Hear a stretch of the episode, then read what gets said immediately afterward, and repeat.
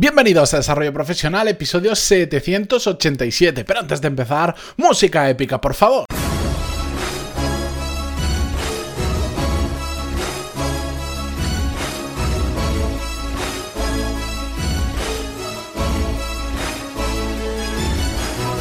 Muy buenos días a todos y bienvenidos un lunes más. Yo soy Matías Pantalón y esto es Desarrollo Profesional, el podcast donde hablamos sobre todas las técnicas, habilidades, estrategias y trucos necesarios para mejorar cada día en nuestro trabajo.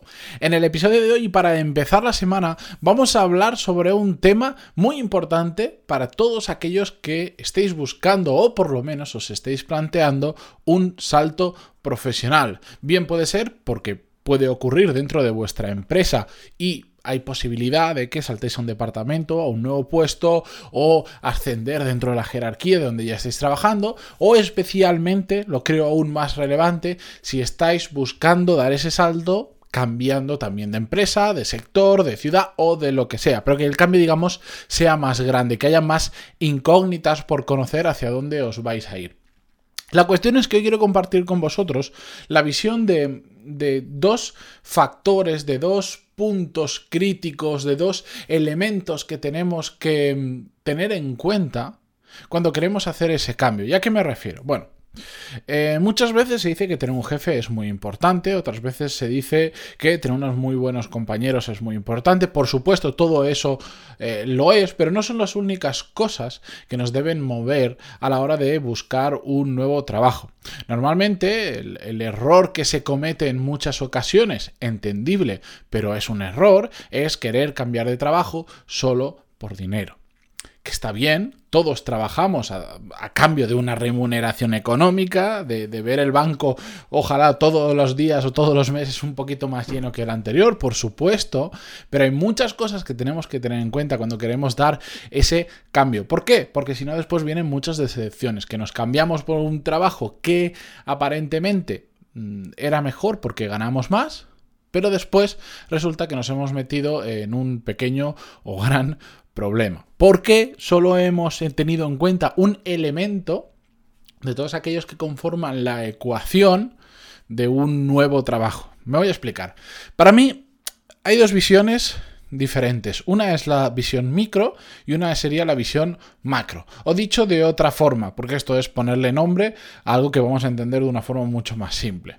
A nivel micro yo me refiero en que tenemos que ver en un nuevo o posible nuevo trabajo todo aquello que, digamos, estaría, eh, que nos rodearía en nuestro día a día de nuestro trabajo y que nos afectaría.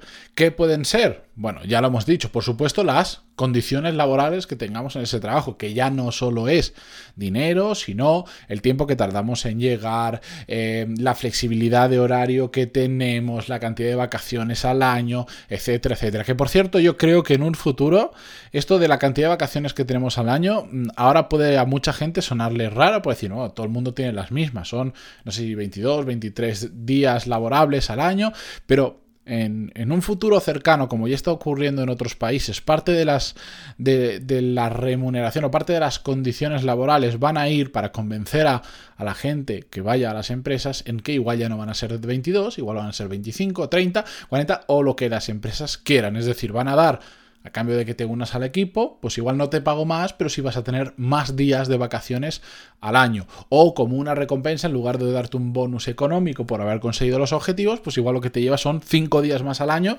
simplemente por haber alcanzado esos objetivos. Esto va a suceder, esto está sucediendo en otros sitios, poco a poco va a ir eh, llegando por lo menos a España. Conozco alguna empresa que ya lo está haciendo. Es una forma muy interesante también de, de, valorar el trabajo de la gente que está trabajando en la empresa y de recompensarlos cuando alcanzan sus objetivos. Pero bueno, continúo. A nivel micro hay más elementos que hacen y que tenemos que mirar en torno a un trabajo aparte de las condiciones laborales, muy importante es quién va a ser nuestro jefe o nuestros jefes, esas personas que están por encima de nosotros y con las que vamos a tener contacto constantemente, al igual que quiénes van a ser nuestros compañeros del día a día. No digo compañeros de la empresa, porque pueden ser empresas muy grandes, en las que al final lo que pasa cuando una empresa tiene mm, un volumen más allá de 70, 80 o 100 trabajadores, es que al final tú conoces a tu entorno con el que colaboras habitualmente y el resto, pues sí, pertenece a la misma empresa, pero cuando eh, hay tanta gente es imposible tener relación directa, incluso profesional con tantas personas. Pero también es muy importante otro elemento que es el ambiente de trabajo dentro de la empresa. Al igual que los retos que puede llegar a suponer nuestro propio, digamos, nuestras propias labores, nuestro propio trabajo en nuestro día a día.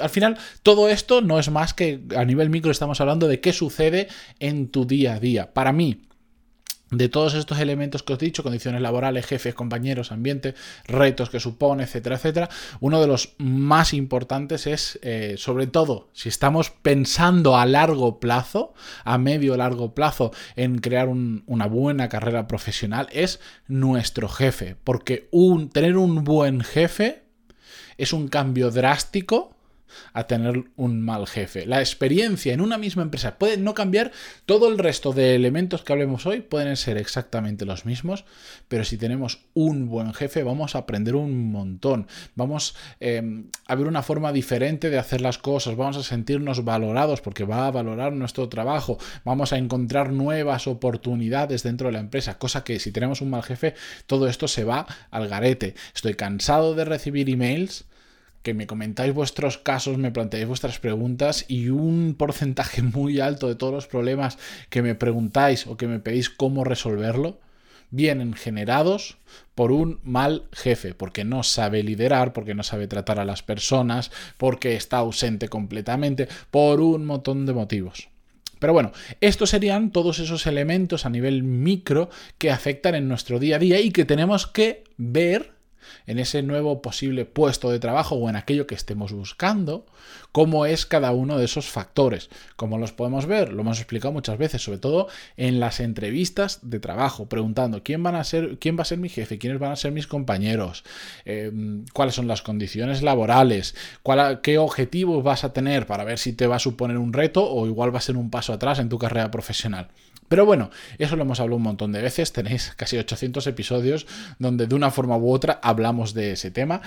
La cuestión es que el segundo lado, que a mí me gusta mucho también tener en cuenta, es lo que yo llamo el nivel macro, que digamos sería eh, la empresa como un ente, que, ya sabéis que yo siempre digo, las empresas al final no son nada, es un conjunto de personas, pero aquí hay determinados elementos, al igual que en la micro, en, la visión macro hay unos elementos que a mí me parecen muy importantes y que pueden afectar mucho nuestra carrera profesional, como puede ser el nombre o el renombre que tenga una empresa, es decir, el estatus que nos genera solo por el hecho de decir que trabajamos en esa empresa o poder poner en LinkedIn que trabajamos en la empresa no sé cuánto. Todo esto lo entendéis perfectamente. Eh, si, tú en LinkedIn tienes, o, si tú trabajas realmente en una de estas empresas que en tu sector es famosa, imagínate, vamos a poner un caso en el que todos vamos a conocer, si tú dices, porque bueno, porque es así, porque trabajas en Google, ¿qué pasa? Que automáticamente tu estatus como, como, profesional sube. ¿Por qué? Porque todos pensamos que si esa persona está trabajando en Google será porque es buena, que igual después no es tan buena como creemos o es mucho mejor de lo que pensamos, pero solo por decir está en esta empresa que es famosa por procesos de selección muy complicados, que es famosa por traer a gente muy buena, tú de repente a ojos de otras personas también eres muy bueno. Eso te genera un estatus. Pero a nivel macro, también hay otros elementos que nos tenemos que fijar, como es la cultura de la empresa. ¿Qué pasa? ¿Cómo se hacen las cosas en la empresa? ¿Es una empresa donde se trata bien a la gente que trabaja ahí? ¿Es una empresa donde se recompensa antes, o sea, se busca antes que cumplir, eh, ¿cómo decirlo?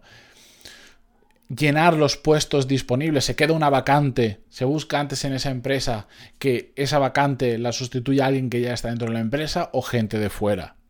¿Se trata bien a esa gente o no? ¿Se busca realmente atraer y retener talento o solo es una frase bonita en la página web?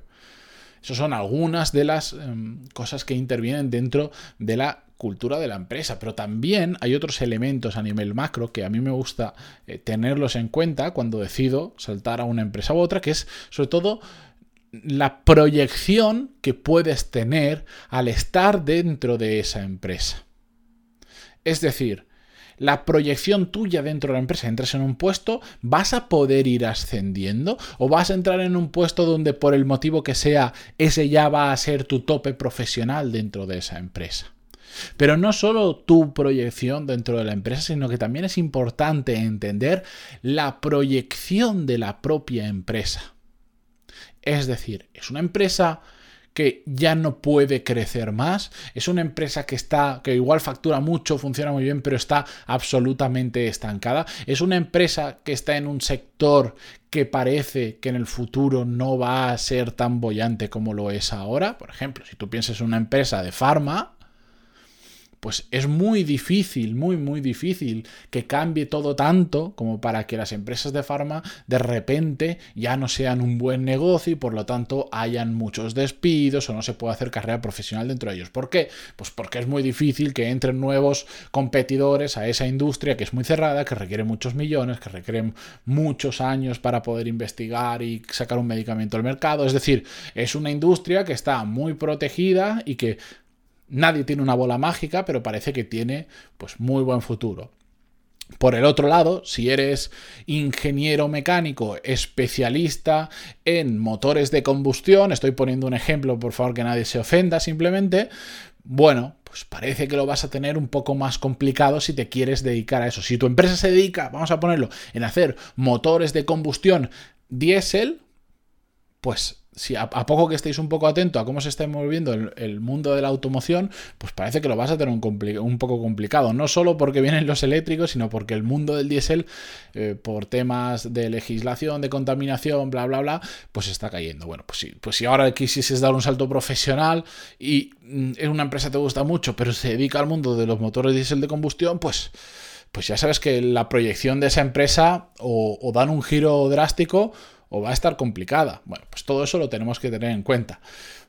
¿Por qué os explico todo esto? Vuelvo al principio, porque muchas veces solo pensamos en en este sitio me pagan un poquito más y hay muchos factores más que tenemos que tener en cuenta. ¿Cuál es el combo ideal? Por supuesto que a nivel micro y a nivel macro todos los planetas se alineen y todo sea fantástico. Tenemos buenos jefes, buenos compañeros, buen ambiente de trabajo, tu día a día es realmente emocionante, te gusta ir a trabajar y no solo eso, sino que encima entras en una empresa que tiene renombre, que tiene mucha proyección y que solo el estar dentro de esa empresa te abre un mundo de posibilidades dentro del sector. Eso es lo ideal, pero eso no siempre se puede conseguir. De hecho, en muchas ocasiones no siempre es el mejor camino. Y os pongo eh, pues un ejemplo. Imaginaros que vosotros os queréis dedicar... vamos, a, vamos a pensar en algún ejemplo en directo. Porque había puesto el ejemplo genérico, pero prefiero aterrizarlo eh, pues en nombres. voy a seguir el ejemplo de antes de, de la automoción. Genial. Queréis dar un cambio a vuestra carrera profesional. Sois ese ingeniero mecánico y, queréis dedicaros, pues al, queréis seguir dedicándose al mundo de la automoción, pero sabéis que va pues a haber ese cambio.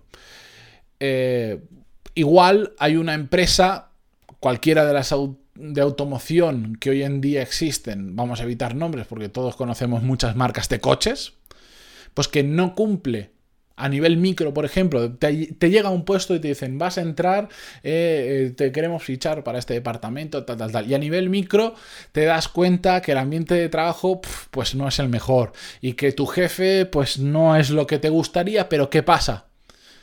Tú dices, yo estoy aquí dos añitos y a nivel macro ¿qué gano? el renombre de la empresa. Voy a trabajar para la Volkswagen, la SEAT, el Audi, Porsche o la que sea de turno que me va a dar currículum, que me va a dar ese estatus por haber trabajado ahí.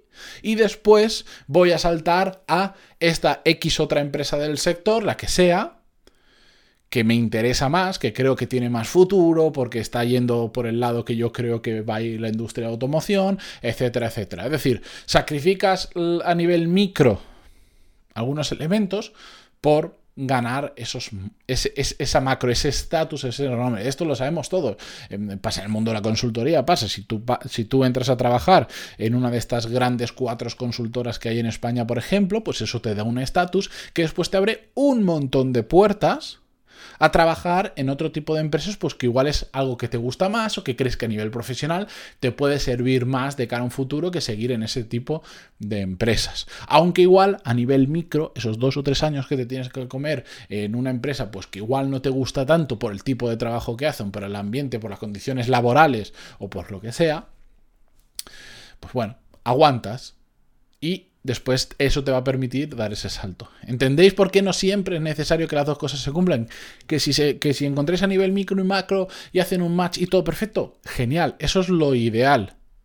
Pero no necesariamente siempre es el mejor camino que tenemos que recorrer. Lo importante es sobre todo, como veis, yo siempre estoy pensando a largo plazo. Tú quieres irte a esa empresa o quieres dedicarte a ello. ¿Cuál es el camino más corto, más rápido y menos doloroso para eso? Bueno, pues igual solo sacrificando lo micro y quedándote con lo macro.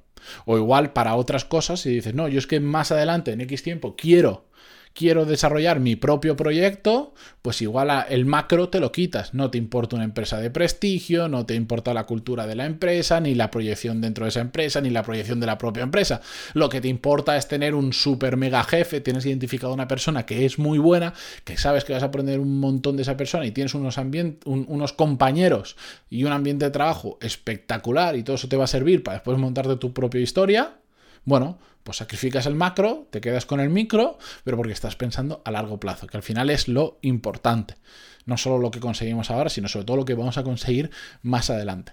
Pero bueno, con esto Espero que os hayan quedado claros los dos conceptos. Si no, ya sabéis, cualquier duda, pantaloni.es barra contactar. Me preguntáis, me enviáis vuestro caso, vuestra duda, sugerencias o bueno, lo que queráis. Y yo me despido hasta mañana. Muchísimas gracias por estar ahí, por vuestras valoraciones de 5 estrellas en iTunes, vuestros me gusta y comentarios en, en Google Podcast, Spotify, Evox o donde sea que lo escuchéis. Adiós.